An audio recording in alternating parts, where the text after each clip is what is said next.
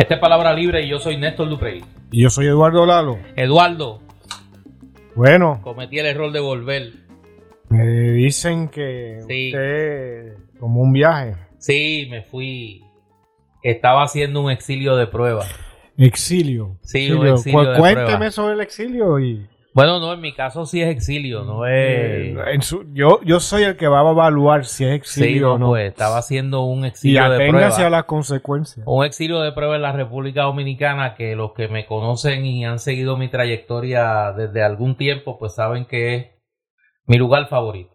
Es, eh, considero una segunda patria.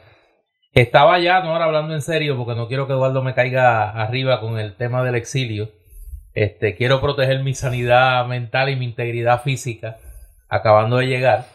Eh, estaba ya eh, invitado por el querido amigo eh, Pablo Marcial Ortiz Ramos, Tito Ortiz, de Editorial Patria, y el poeta y escritor Marcos Reyes Dávila, para participar en un evento relacionado a la puesta en circulación en la Universidad Autónoma de Santo Domingo de eh, su más reciente libro, la biografía eh, de Eugenio María de Hostos. Y allí estuve con un grupo de estudiantes y profesores de eh, la Escuela de Pedagogía, que precisamente se llama Eugenio María de Hostos, en la, en la UAS, junto con el doctor, profesor y amigo Ángel Villarini, hablando de esa obra extraordinaria de Marcos, que sin duda es el punto de partida de ahora en adelante sobre la figura de, eh, de Eugenio María de Hostos. Además de eso, estuve en la presentación del de las memorias de un querido amigo que conocí hace muchísimos años, Tirso Mejía Ricard, eh, historiador, psicólogo, psiquiatra eh, y patriota dominicano, que murió víctima del COVID en el año 2021 y su viuda y sus hijos han rescatado el texto de sus memorias junto con documentos de una trayectoria de quizá uno de los, no diría granchi, intelectuales orgánicos. Es decir, un intelectual que se moja en el, en, el, en el, fragor político, fue un combatiente contra la dictadura de Trujillo, luego fue pieza clave en el gobierno de, del general Francisco Alberto Camaño Deñó en, durante la Revolución de Abril, que de hecho la semana que viene se cumple otro aniversario más de ese levantamiento, el 24 de abril, del gobierno eh, de un grupo de oficiales y dirigentes eh, políticos contra el triunvirato y por el estable restablecimiento de la constitución de 1963 y el retorno del profesor Juan Bosch a la presidencia de la República que se encontraba en Puerto Rico.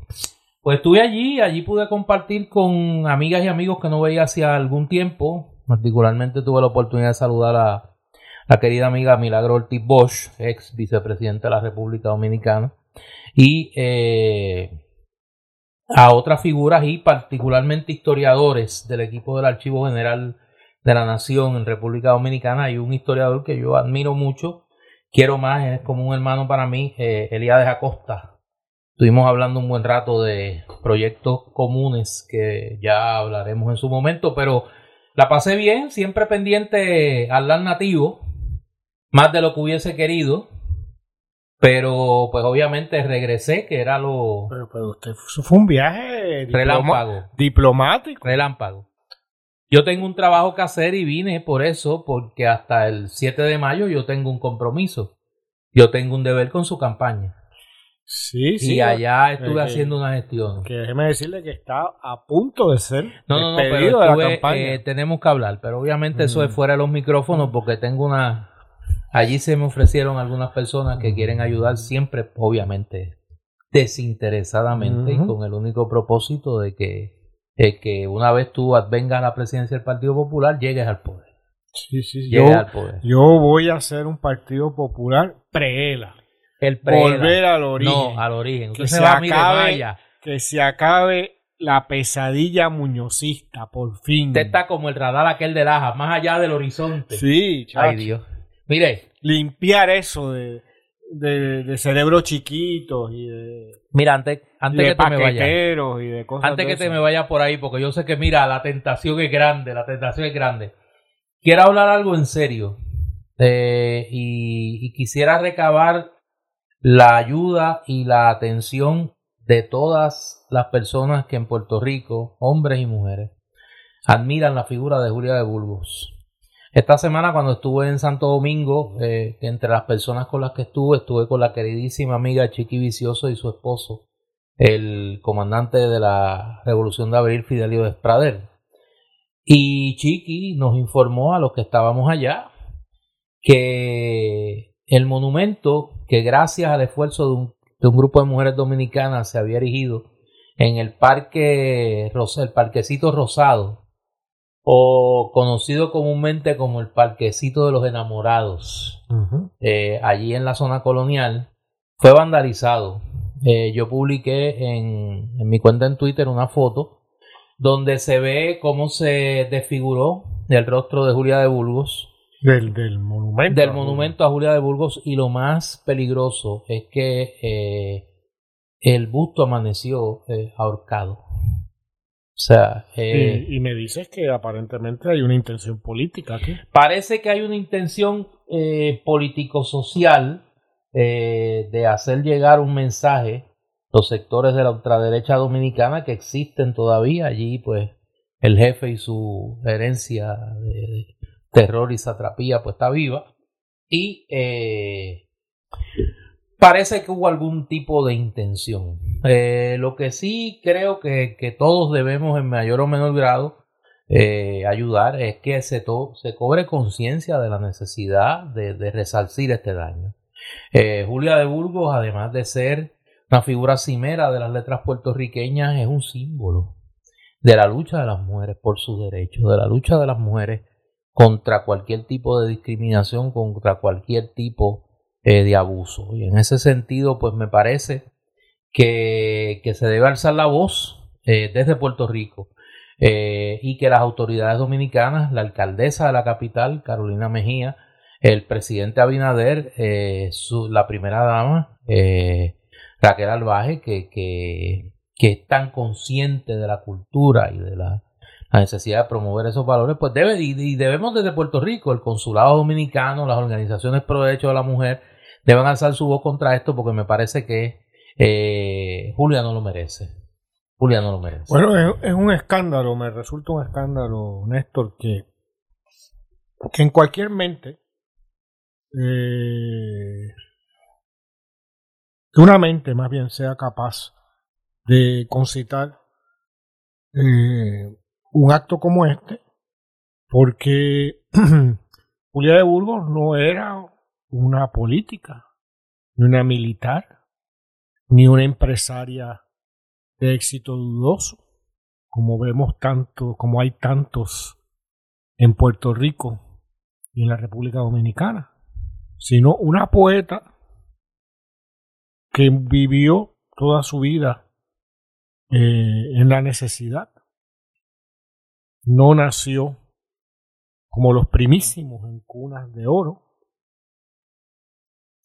sino vino de, pues, de, los, donde vienen las grandes multitudes, donde venimos la inmensa mayoría de la gente, de gente común y corriente que tiene que trabajar duro para vivir.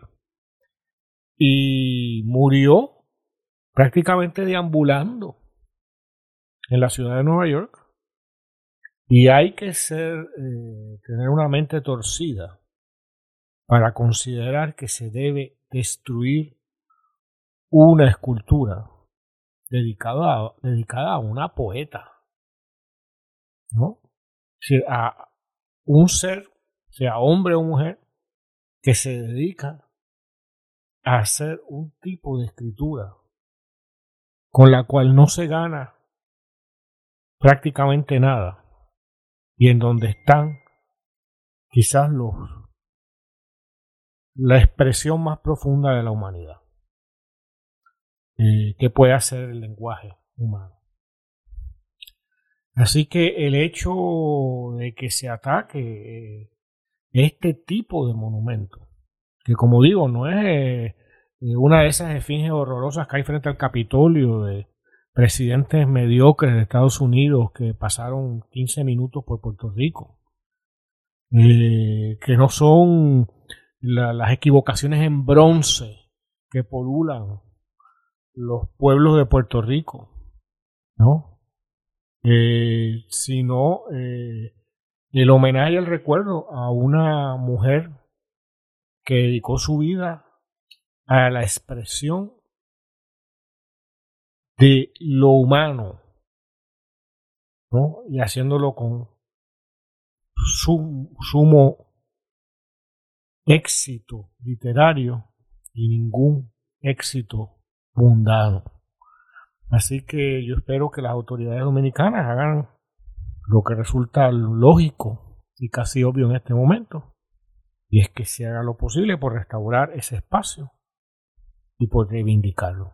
Yo al espacio y a la figura de Julia de Burgos. Yo hago un llamado particular a los colectivos de pro de los derechos de la mujer eh, en Puerto Rico y particularmente eh, las organizaciones que promueven los derechos de la mujer dominicana en Puerto Rico. A Ropelinda Grullón y a, y a todas las que desde, desde, esta tierra pues luchan por los derechos de las hermanas dominicanas aquí. A que alcen su voz contra esto, a que se ejerza la presión necesaria para que eh, esta barbaridad sea corregida en el menor tiempo posible. Y sin menospreciar lo que dice Ernesto con respecto a las organizaciones femeninas o feministas. Esto también eh, le incumbe a todos los eh, que defienden y practican la cultura. Ah, no, definitivamente. Este, esto es un atentado cultural. Eh, el hecho de que Julia de Burgos sea una mujer y una mujer con unas particularidades ¿no? que la asocian al feminismo y a las luchas por la mujer es, otro asunto que incluso le añade ¿no? valor a, a su figura, pero también es una figura cultural eh, de, indudable valor en toda la región.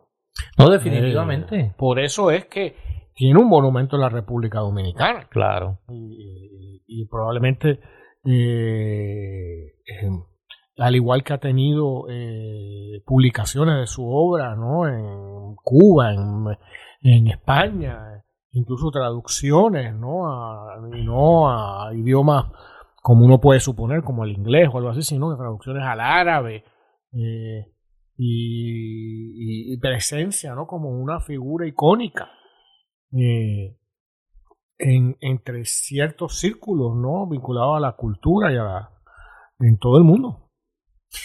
Esperemos que eso se corrija eh, lo más pronto posible. Pues mira, cuando estando allá en mi ensayo, del exilio eventual. ¿De qué? Del exilio eventual. Fíjate, ya lo estoy mm. poniendo en una perspectiva. Que compró en una agencia, mira, en una agencia de viaje, abrió el celular, cogió el celular, marcó dos o tres cosas, compró un pasaje a la República Dominicana, nadie lo obligaba a irse y pudo regresar pero sin No, pero fíjate los conceptos que usé, el exilio eventual. Pero nada, el viaje eventual. Eh, pero después yo te la residencia eventual. Después yo te explico. Mira, eh, pero estando allá, me enteré que nuevamente el Caribe se engalana. Eh, Puerto Rico nuevamente brilla el en el escenario del bel canto global. La escala de Milán, el Met de Nueva York, palidecen ante el derroche de talento de los neocastrati. De los, del contable. No, no, no. los neocastrati que comienzan a, exponer su talento en la charla. Leo por allá del periódico El Vocero. Oye, parece que el interés pudo más que la sangre. No, no, pero oye, no, no, no, porque es que, espérate, déjame que te, déjame que te cuente. Eh, se descubre, se anuncia por el periódico El Vocero, en un artículo de José Bruno, que la vista que se supone era el 24 de abril del director de finanzas de la compañía American Management Administration, David Vélez Hernández, para declararse culpable, fue pospuesta. Mm. Para el 15 de mayo. El ensayo continúa. No, no, eso es, mira, rompiendo los cristales. Mira, han tenido que cambiar las ventanas allí en el, la chaldón, Porque ese hombre está rompiendo los cristales de, la, de las notas tan altas de su canto. Pero eso no es lo más interesante, no es la posposición de la vista, es la moción radicada por la defensa. En este caso, licenciado Juan Ramón Acevedo, un abogado de experiencia y prestigio, en varias direcciones. Mira que mira por dónde va la cosa. Eh, además de la moción para que se cambiara eh, la vista, que lo propone la defensa, eh, está proponiendo que se restrinja el acceso a uno o varios documentos relacionados con el esquema fraudulento de contratación y emisión de cheques. De manera similar, el Ministerio Público, la Fiscalía, también solicitó al tribunal limitar el acceso de la información de el acceso a esa moción informativa debido a que, y estoy citando de la moción de la Fiscalía, la naturaleza confidencial de la moción tiene más peso que el derecho de acceso del público. En cuanto a ese contenido, la Fiscalía requirió que solo la defensa la Oficina Federal de Probatoria, la Corte y el gobierno tengan acceso al mismo. Es decir, que los ciudadanos y la prensa no tengan acceso a la moción informativa, al information de este eh, neocastrati. Pregunto yo, y a ti que tú eres una persona erudita y que tienes más experiencia en la vida que yo, yo, yo vengo de Santo Domingo ahora, estaba allá, tú sabes. ¿Por qué la fiscalía y la defensa coinciden? Y eres jovencito. ¿Qué? Eres jovencito, inocente. Sí, no, vengo, mira, vengo este. Eh, con la inocencia flor de piel. Y nunca pasaste por, por el Partido Popular. No, no, no, no eso yo lo. Mira, esa mafia, no. Se me olvidó. Mm. Mira, ¿por qué ellos coinciden en que se mantenga en secreto el information? ¿Por, ¿Y por qué posponer la vista? ¿Por qué los, te pregunto tú que sabes de béisbol, ¿por qué los catchers esconden la señal? Ah, no, no, claro, pero es que aquí son los dos dirigentes de los dos equipos que están escondiendo la señal. Bueno, si, si tú tienes a Pip Rose en el equipo contrario, ya tú sabes por qué. ¿Por qué la fiscalía es tan buena con, la, con, con, con ese acusado? Porque los dos apuestan por lo mismo. Exacto, que coincide con la defensa y dice, mire, es verdad, Vamos a mantener secreto la information. Es más, vamos a posponer la vista. Pues yo te diría que tienen un objetivo. Yo creo que sí. Y quieren darle un golpe a ese objetivo. Yo creo que sí. Ahora, eh, quizás, especulo en mi absoluta y completa inocencia. No, no, no. Este, Aquí el inocente soy yo. Eh, que el contable, confrontado a una crisis mayor de su vida, es la pérdida de la libertad, sí. el descrédito, eh, el procesamiento en un tribunal, ¿no? un proceso super público, no está conforme con, con la situación como él la percibe. Parece. Y por lo tanto, eh, por varias razones, entre la más evidente, que su pena se reduzca por cooperar, pero quizás haya un interés suplementario en su cooperación.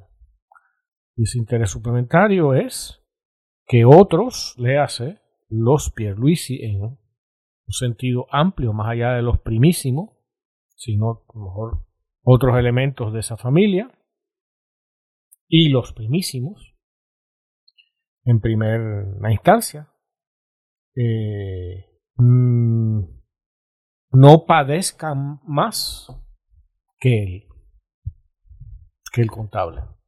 Fíjate, fíjate qué interesante, cuando la fiscal federal radica la moción. Pero no padezcan menos que él. Exacto.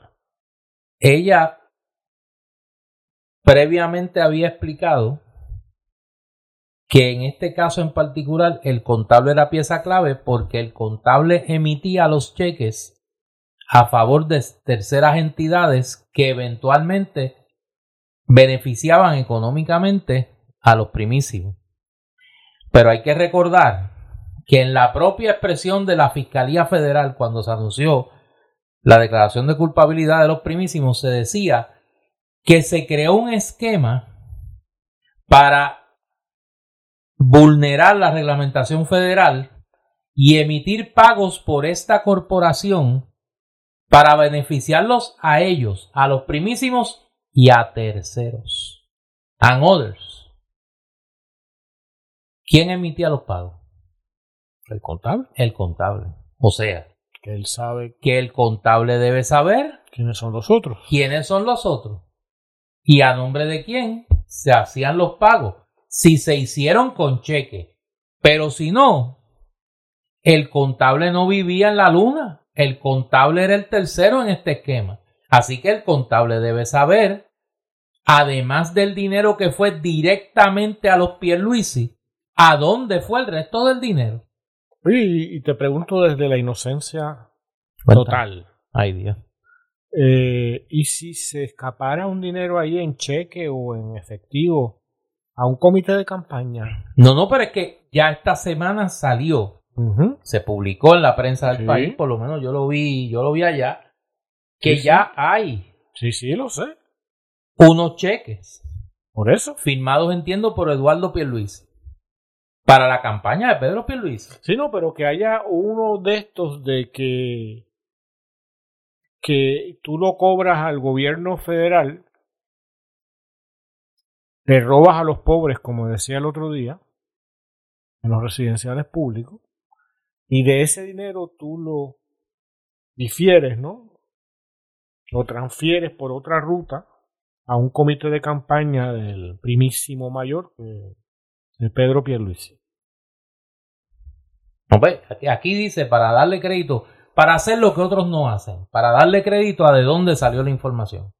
Jay Fonseca publica esta semana una información donde señala que Eduardo Pierluisi realizó tres donativos en efectivo al comité Pedro Pierluisi Inc. y además firmaba cheques de la pasada campaña electoral. Fíjate que eso no lo conocía su primo. Dice aquí, Eduardo Pierluisi también firmó cheques de pago a suplidores de la cuenta de banco del comité Pierluisi Gobernador Inc. Según informes radicados ante la oficina del Contralor Electoral. Y dice Jay que su programa Cuarto Poder en Guapa Televisión examinó una muestra de cinco cheques que tenían la firma de Eduardo Pierluisi. Y en otros casos los cheques tenían su firma y la firma de Eduardo Ferrer Ramírez de Arellano, que es bueno que se señale el segundo apellido de este señor, porque mucha gente lo ha estado confundiendo con Eduardo Ferrer Ríos, el, eh, el abogado de los primicios, uno de los abogados de los primicios.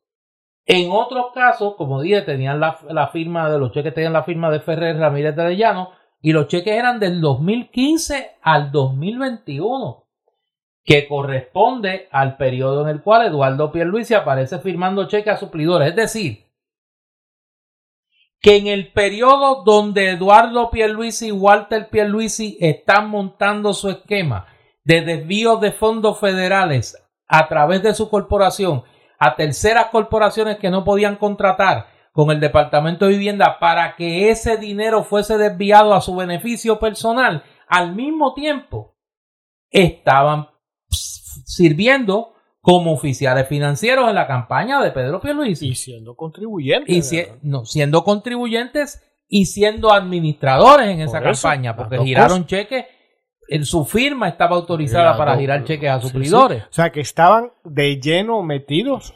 Podemos concluir eso, ¿no? Exactamente. Estaban de lleno. ¿Cómo es posible entonces que Pedro Pierluisi no los conozca? Exactamente. Así que, eh, complicado el panorama. Oye, eso que traigo, yo sé que hemos hablado de esto en otros episodios, pero en términos de, de la situación psicológica, es muy reveladora.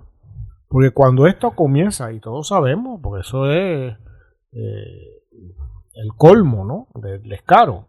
que la primera reacción de, del gobernador Pedro Pierluisi es decir, cuando sale esto de sus primos, que no los conoce, Imagínate tú. que son primos terceros, Imagínate.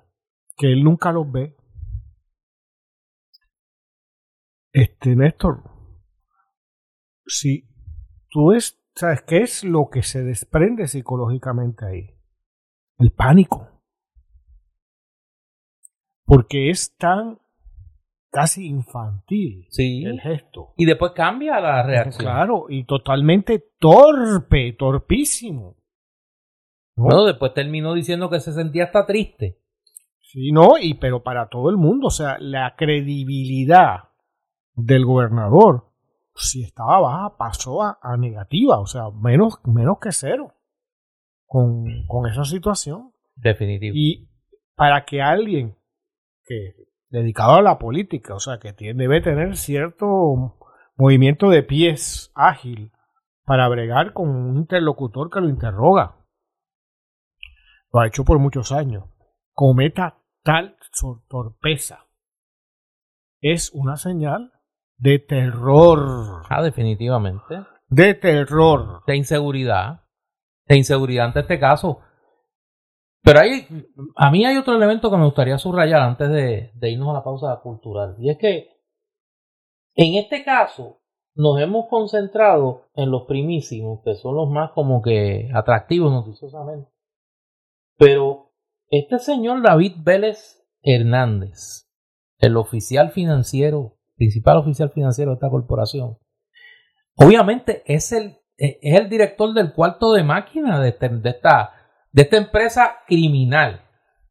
Ya no, ya no solo de la empresa, eh, entre comillas, legítima de negocio en lo residencial y demás, sino toda la empresa criminal de el lavado de dinero de pago a terceros de, y el desvío de esos potencial de esos fondos a terceros, a otros, para usar la frase que se usó por la Fiscalía Federal.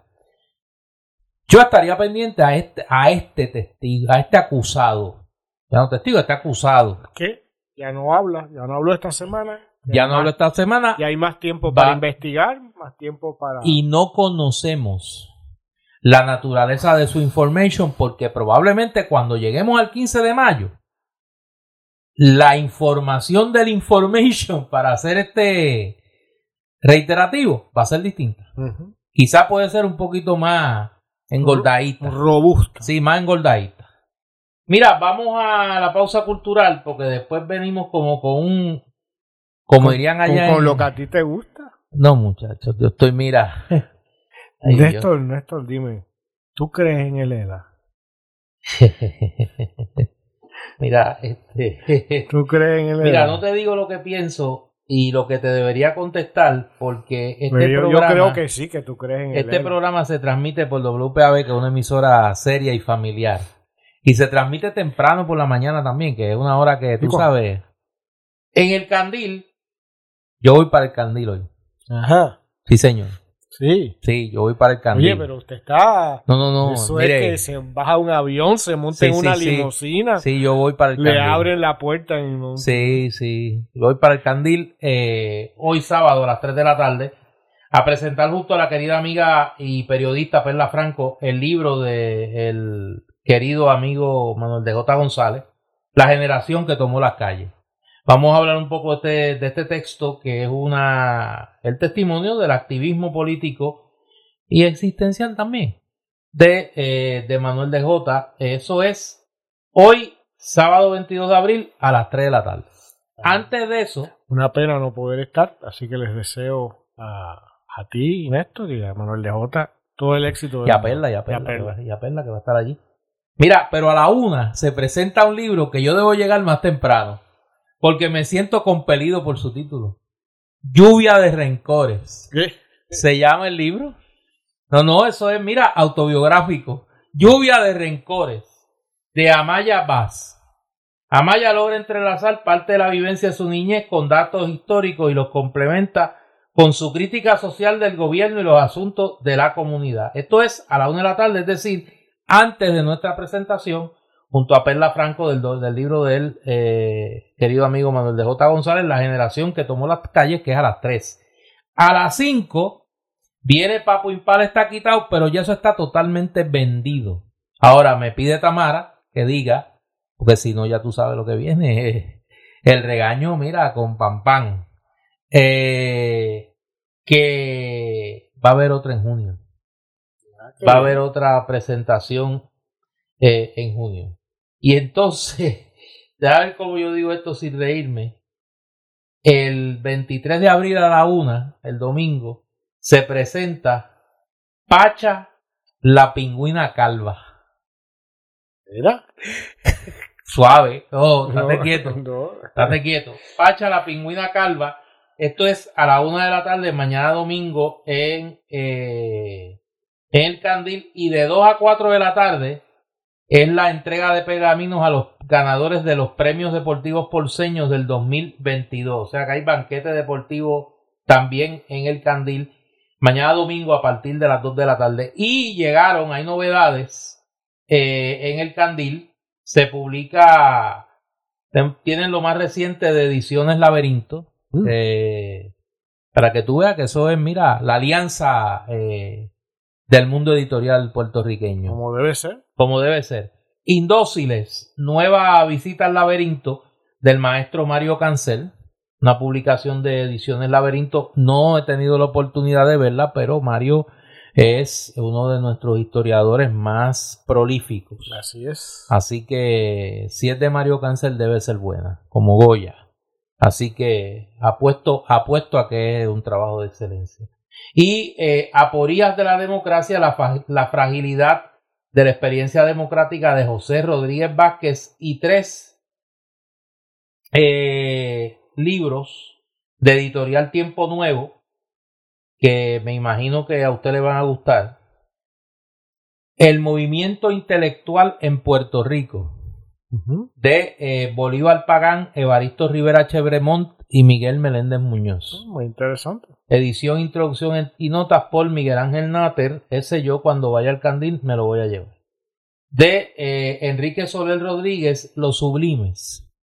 Edgar Allan Poe, Gustavo Adolfo Becker, eh, Baudelaire, Alfred de Musset, Henrik Heine, José Asunción Silva, Julio Herrera y Reisig, Rubén Darío y Amado Nelvo.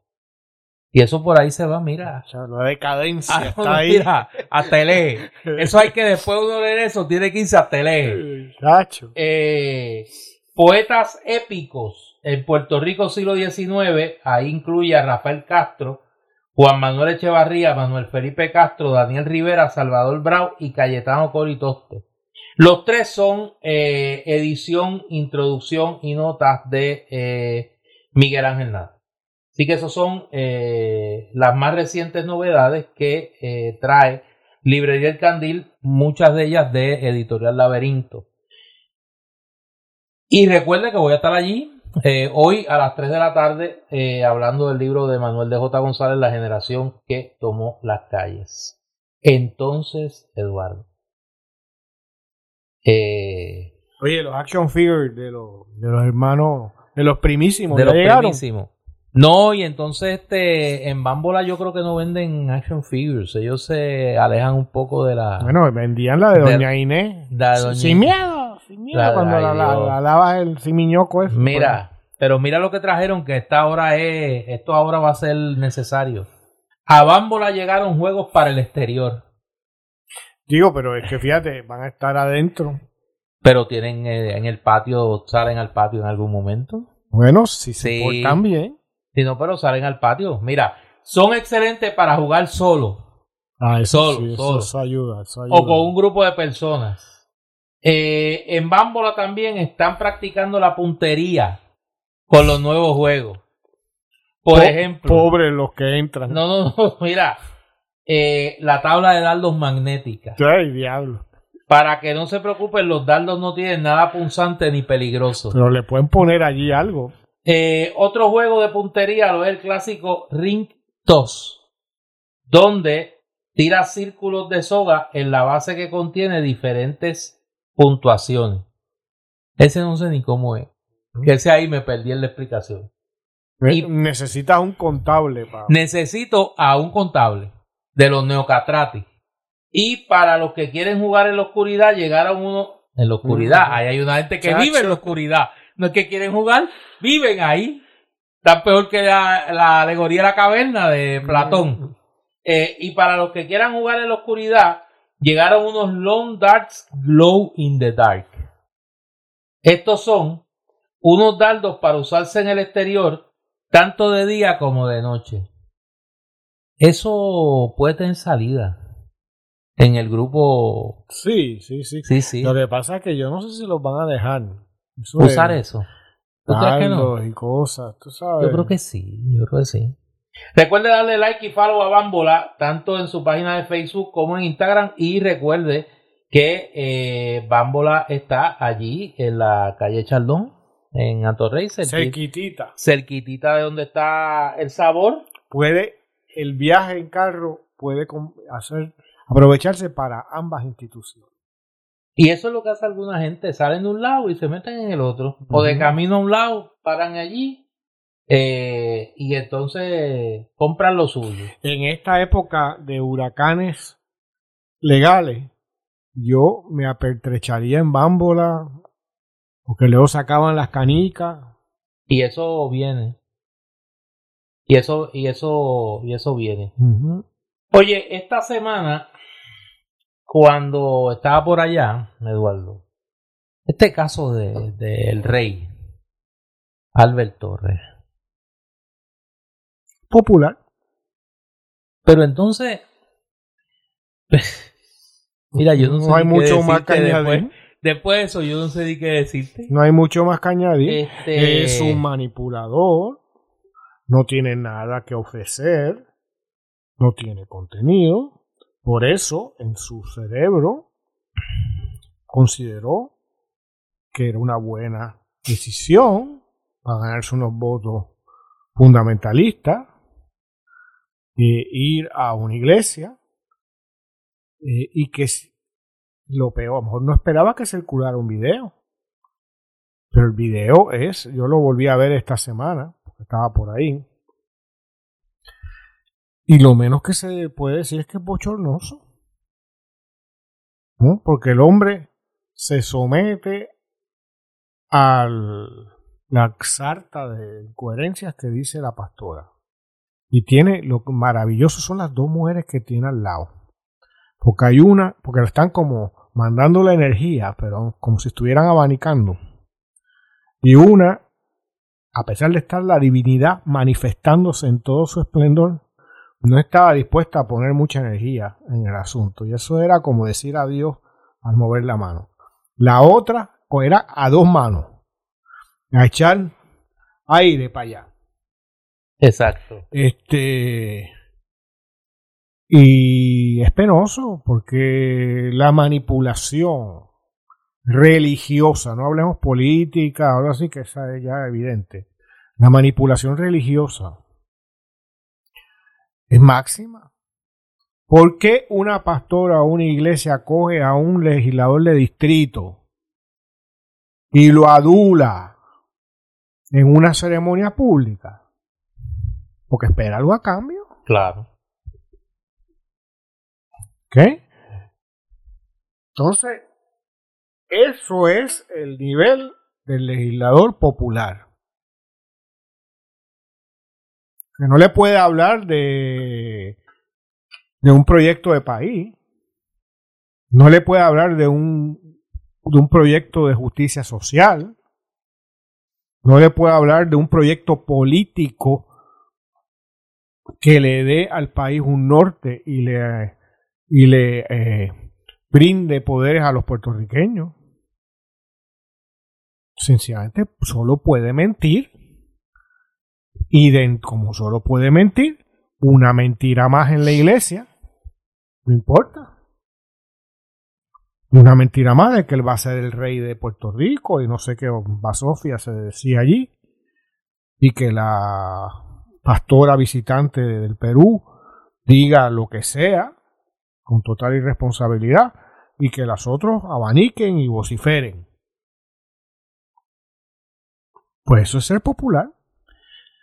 Eso y Zaragoza diciendo ¿no? Zaragoza. O sea, eh, José Zaragoza. Juan, Juan, Juan. Juan Zaragoza. ¿No? Juan que, Zaragoza. que tú sabes de que su familia es independentista y qué sé yo, pero que él, ¿sabes? Cree que por ahí viene. Es lo mismo. Y yo voy a anunciar que soy candidato, no ahora, después. ¿eh? Es lo mismo.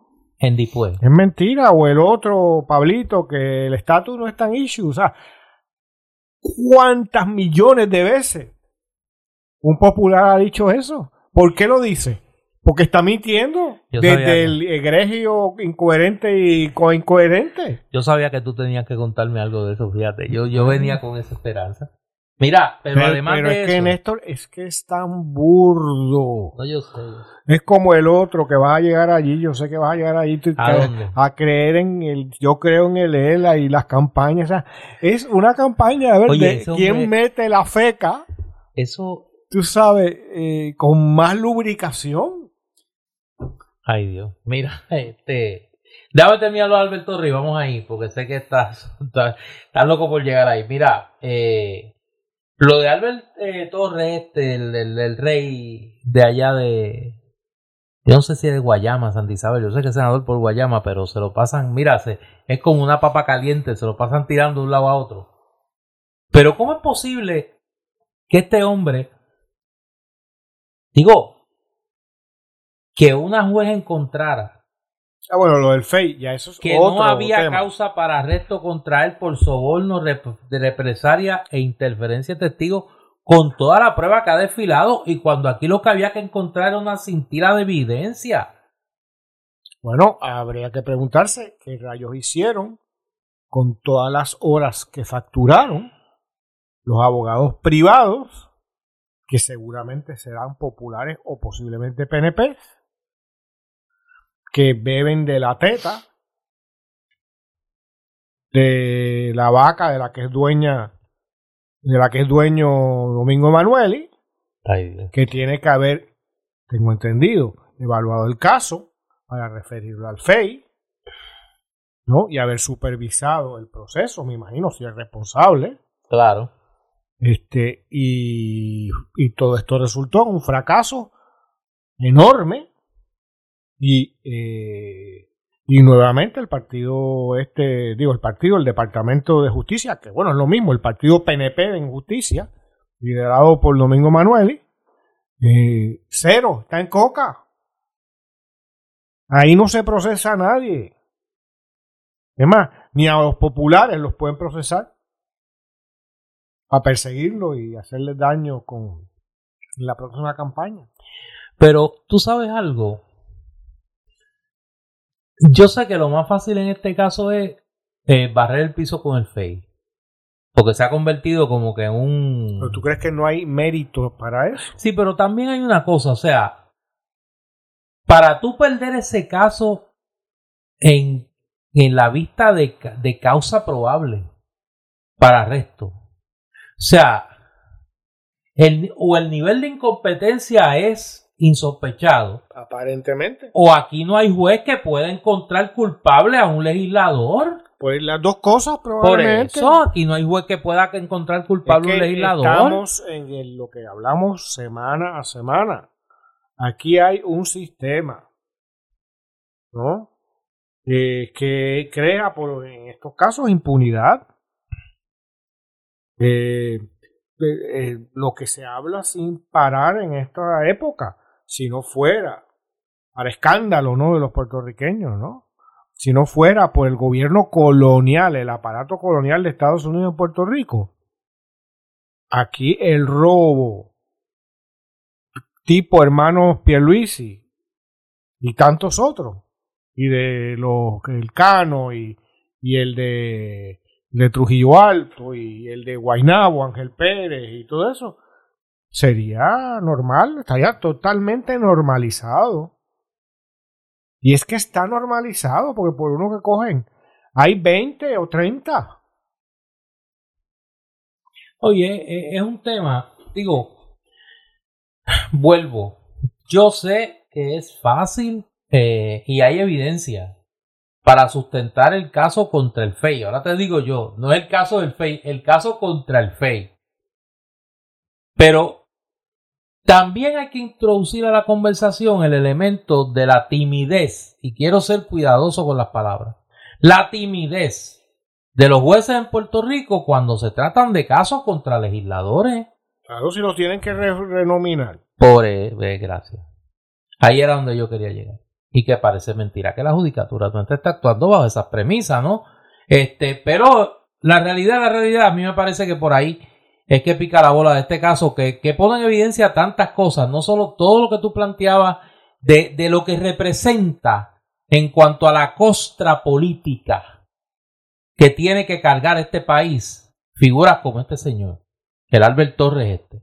Pero por otro lado, hay un tema de quiebre institucional serio. No solo el fracaso estrepitoso del FEI, sino la situación en los tribunales. Que Néstor, esa quiebra institucional se da por un diseño institucional Pero claro. provocado, digo, obrado por el Partido Nuevo Progresista y el Partido Popular en contubernio por el bipartidismo. No, no, ese, ese es el bipartidismo que se reparte los, las vacantes en la judicatura. Y pues unas eh, cuantas son para ti, unas cuantas son para ti. Y, esto es lo que todos hace, hace tiempo no, lo, no uso el término, pero que he usado muchas veces, es bipartidismo totalitario. Claro. ¿no? Porque si, si aquí no hubiera, si fuera por esos dos partidos, tú y yo no podríamos salir a la por internet, ¿no? Como ocurrió mientras no hubo estos medios alternativos. Por eso en los medios de comunicación, radio, televisión, prensa escrita, la poca que hay, vivimos en un país alterno. Un país donde esto prácticamente no se menciona. Hay que ver las banalidades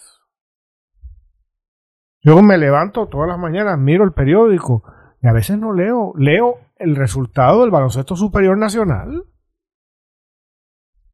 Hay días que confieso que ha sido así. Porque es cosas de... O sea, para poner un ejemplo, yo no conozco los detalles para nada, pero hace una semana en un, una casa del viejo San Juan el antiguo colegio de párvulos, la servicio, el equivalente del FBI, ¿no? Francés, en colaboración con el FBI, le incautó 40 millones de dólares en obras de ah, arte, según la prensa, a una señora que es aquí beneficiaria de la ley 60, Michelle Basarelli. Y se le concedió una entrevista en la prensa. De primera plana, ¿no? Porque no fue que salió este al lado de la izquierda, era primera plana. En donde no hay preguntas, no sale un periodista preguntándole sobre el robo por el que se le acusa o la apropiación injustificada de 40 millones de dólares en obras de arte y no sé cuántos procesos legales que tiene en su contra. Y lo que se desprende de esa entrevista es que ella es muy simpática y que la gente del FBI, según sus palabras, no le desordenó la casa. Mientras que los franceses eran malos, que se fueron a comer tres horas y los del FBI estaban ahí comiéndose un sándwich de pie. ¿No? Oye, estamos... Yo no sé si ese es el caso. Pero cualquier otro ciudadano o ciudadana ¿no? Que se le acuse de apropiarse de 400 dólares, no de 40 millones de dólares, no, les, no va tan bien y nadie le hace una entrevista para que diga que los policías la trataron, lo trataron o la trataron bien. Entonces, ese es el grado de, de, de país alternativo que nos presentan, que es lo que el bipartidismo ha creado. Claro. ¿No? Claro, porque eso, es, mira, eso, el caso de la mujer que, que insultó al muchacho del Burger King, el caso de la que, la mal llamada influencer, que muchos aquí, muchas encumbraron como una heroína y una víctima del sistema y que ahora termina parece que haciendo sabrá Dios que en su casa, que no tiene ningún problema si no fuera porque eso que hace en su casa lo comparte en las redes sociales y parece que se dio un incidente de violación en, en, medio de una de esas actividades. O sea, por, por doloroso, por cruel que esto sea, no puede ser el tema principal en, en una conversación en, en, un país serio. O sea, y ese es el problema, que entonces eso opaca el resto de cosas que ocurren en el país que realmente impactan la vida diaria de todas y todos en este Puerto Rico. Todo está diseñado en Puerto Rico para que no haya discusión real de, los, temas serios, de los asuntos públicos. Esa es la realidad. Profundamente críticos. Y tenemos, igual que en los países totalitarios, en donde no se pueden hablar de las cosas. Y esto está ya en la cultura institucional. Tú vas a, por, cosas que nosotros conocemos bien, a una institución privada, una universidad privada o la universidad pública, y vas a una reunión, y allí no se va a hablar prácticamente nunca de lo que verdaderamente es importante. No. No se va a hablar. Es más, la gente llega a los puestos de dirección a los domingos Emanueli para no hacer nada. Para que no haya un, no salgan en el periódico nada. Para que no se resuelva nada. Para que todo permanezca igual. Y para que la gente que debe salir parada, salga parada. Como Albert Torres. Sí, sí, como el, el rey. Mira, eh, hay un caso que en las últimas horas ha cobrado cierta notoriedad en la prensa y en la opinión pública, y es el caso del legislador este Orlando Aponte, que eh, contra... ¿De, qué partido es? Popular. Ah. Popular. Popular. Del sur, Popular del Sur. Ok. Oye, eso allí, este, no crece el pasto. Allí en el sur, en cuanto al Partido Popular, no pegan una. Pero bueno, en la montaña la cosa no está. No, no, no, por eso, pero allí parece que la cosa está particularmente sensitiva con, con el liderato popular allí. Pues este, este legislador, eh, su esposa, eh, obtuvo una orden de protección contra él, eh, alegadamente denuncia un patrón recurrente de maltrato físico y emocional que se agrava porque ocurre eh, según sus alegaciones ante la presencia de niños pequeños. Eh, este legislador, pues, entre las acciones que ya el Estado ha tomado contra él, es encartarle lo que es básicamente un arsenal. Este individuo tenía en su casa, de acuerdo a una nota que publica eh, el Nuevo Día, tenía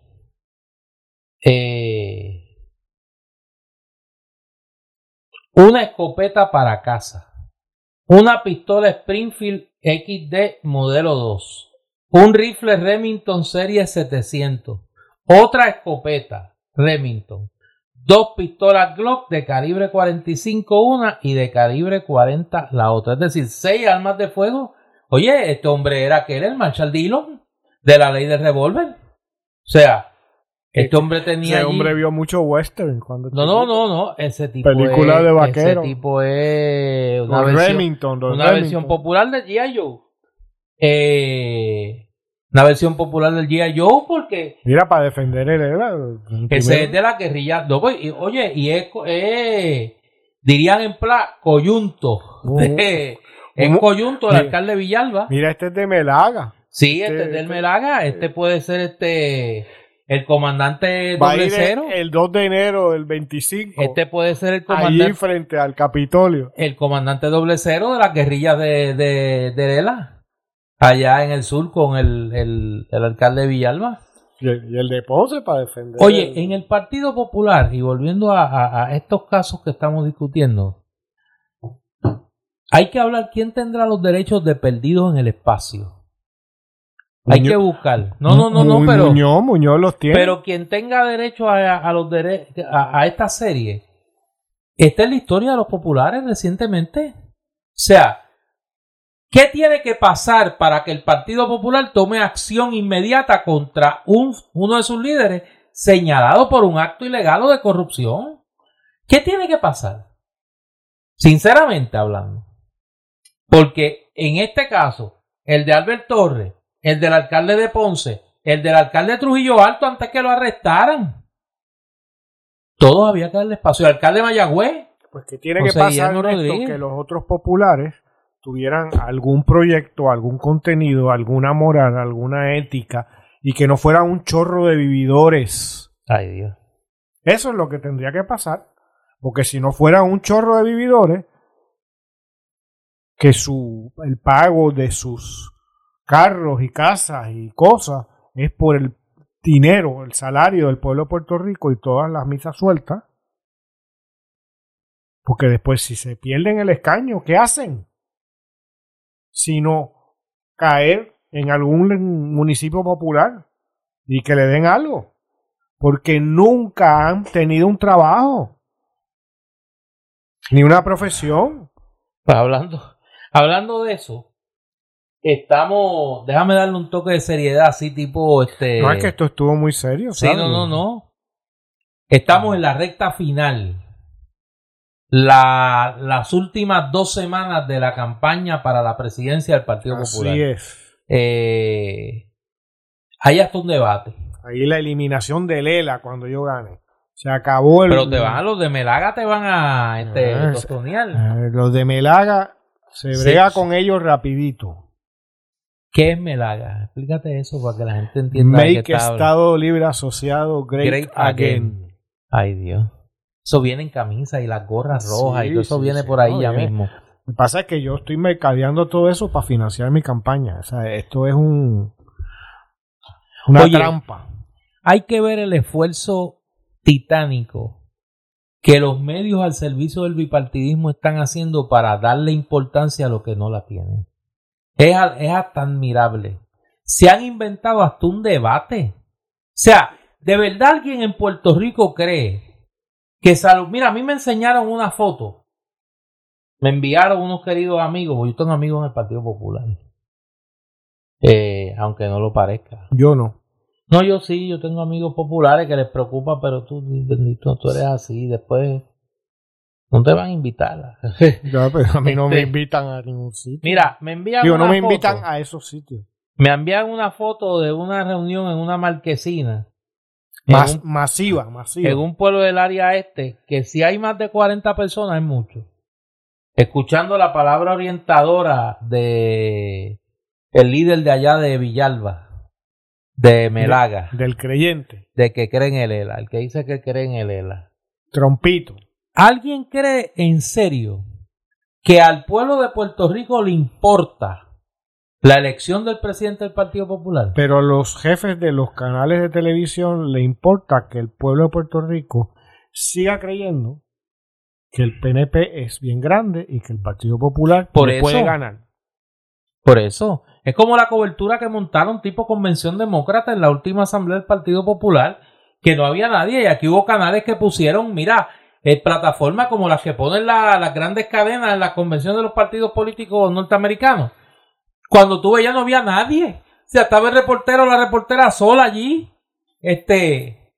Y tú dices, bueno, ¿hasta cuándo van a pretender que uno crea que esa ficción mediática de que el Partido Popular es un partido mayoritario y poderoso y que el PNP también es un partido mayoritario y poderoso, ¿hasta cuándo van a poder sostener En eso con alguna credibilidad? En esos medios todavía hablan, ya esta gente con cierta cabeza, de los partidos principales. No, y todavía llaman a Victoria Ciudadana y al PIB, partido el Em- PIB que Emergente. se fundó en 1946, lo llaman partido emergente. Pero ¿cómo es posible? Nada, nosotros por una cuestión ya más de divertimento, le vamos a dar seguimiento a esto porque ya estamos en las últimas dos semanas. Alguien tiene que ganar. Mira, Néstor, Por menos gente que vote, alguien tiene que sacar más votos que el otro. Yo le pregunto a los oyentes, porque es mi caso. Yo no podría decir el nombre completo de los tres candidatos. Sé que uno es la alcaldesa de Villalba, no recuerdo cómo se llama. Sé el que alcalde Villalba. el alcalde, Villalba. alcalde Villalba, la alcaldesa de Moroviges, ¿no? Carmen Maldonado. Que no el me alcalde. Villalba, Luis Javier Hernández. Eh, Y alguien más, que no sé quién. Jesús Manuel Ortiz, el representante a la Pues- Cámara, Jesús Pues Manuel ni Ortiz. sabía que era representante de la Cámara. ¿No? Este, Como diría José Arsenio, del establo de Alejandro García Padilla. pues, he comido mucho heno. No, no, pero así decía el profe. Este, pues ni siquiera puedo mencionarlo. Y yo hablo contigo cada semana aquí. Este, así de, de pertinente tiene, tiene esta, ¿sabes? Es casi un chiste. Sí. Pero tú sabes dónde creen en el la verdad. Bueno, en Villalba, creen. No, y en la oficina de Roger Wicker. Ah, no, a billetazo, olvídate. Mira, ese hombre merece la medalla Luis Muñoz Marín. Claro. O sea, quien le deben de dar la próxima medalla a Luis Muñoz Marín es a Roger Wicker. de gente que lo recibe. es a Roger Wicker. O- Oye, Roger Wicker es el último de los muicanos. Ujú. O sea, este señor es tan disciplinado en su reciprocidad crematística que casi, mira, simultáneamente que se anunció que se estaba radicando nuevamente el proyecto de de estatus de la comisionada residente con la representante de Nidia Velázquez, él radicó el suyo para que incluyan el ELA, para que incluyan el problema como solución. Claro, pagando cuenta galana con el Partido Popular y con, con figuras allí en el, Entonces, cuando eso pasa, PPD. tú todavía te preguntas por qué pasa lo de Albert Torres. No, pero por eso, pero mira, Porque la- un- si eso es lo normal, ¿cómo no puede ser normal lo de Albert Torres? alguien me preguntaba eh, desde allá donde yo estaba allá en, en Dominicana, que por qué se radicaba este proyecto. Bueno, muy sencillo. La comisionada residente que va a aspirar a la gobernación por el PNP quiere colocar ese checkmark en la lista para que nadie le diga, empezando por Pierluma, ah, pero es que tú no hiciste nada para adelantar la estadidad. ¿Qué tú has hecho para adelantar la estadidad? Ella puede decir, no, yo radiqué un proyecto primero, llegamos a un consenso por primera vez en no sé cuántos años, se aprobó en la Cámara de Representantes y lo volví a radicar con mayoría republicana y va a conseguir que le hagan una vista. Yo soy de lo que creo que va a conseguir que le hagan una vista. Ahora, no va a pasar nada más. No va a pasar nada más. ¿Por qué? Porque los republicanos no quieren lidiar con este tema porque no quieren enfrentar el issue de la estadidad. Y lo han dicho ya de todas las maneras posibles. ¿Qué tienen que hacer? Ahora digo yo, como en el caso de los populares, ¿qué tienen que hacer los republicanos para que aquí se, acabe de entender que ellos no van a atender el tema del problema colonial de Puerto Rico mientras una de las opciones potenciales sea la estadidad? Esa es la realidad. Y lamentablemente aquí, pues, gente que sigue el PNP, pues cae de incauto en este asunto. Los populares, porque allá estaba Pablito también, este, ¿Así? en la primera hora, sí señor, él dice que él habló allí con los ayudantes de Con, una con gente. Mr. Jefferson. Sí, él habló con los ayudantes de una gente allí Con que también va a defender el ELA. Con Missy Él Weberson. va a defender el ELA. Porque él ya que- es el candidato de, de Urbi et Orbi, porque Sí. se retiró Héctor Ferrerijo. Sí. Eso es lo único seguro que tiene el Partido Popular ahora. Que parece ser que Pablito va a ser el candidato a Washington. Y su carrera política acaba en noviembre del 2024. Vamos a ver qué pasa. Le queda un año. ¿Tú crees? Su corta cada carrera. Pues yo soy Néstor Duprey. Y yo soy Eduardo Lalo. Y en esa nota tan positiva, esta es palabra libre y nosotros regresamos eh, en una semana o antes.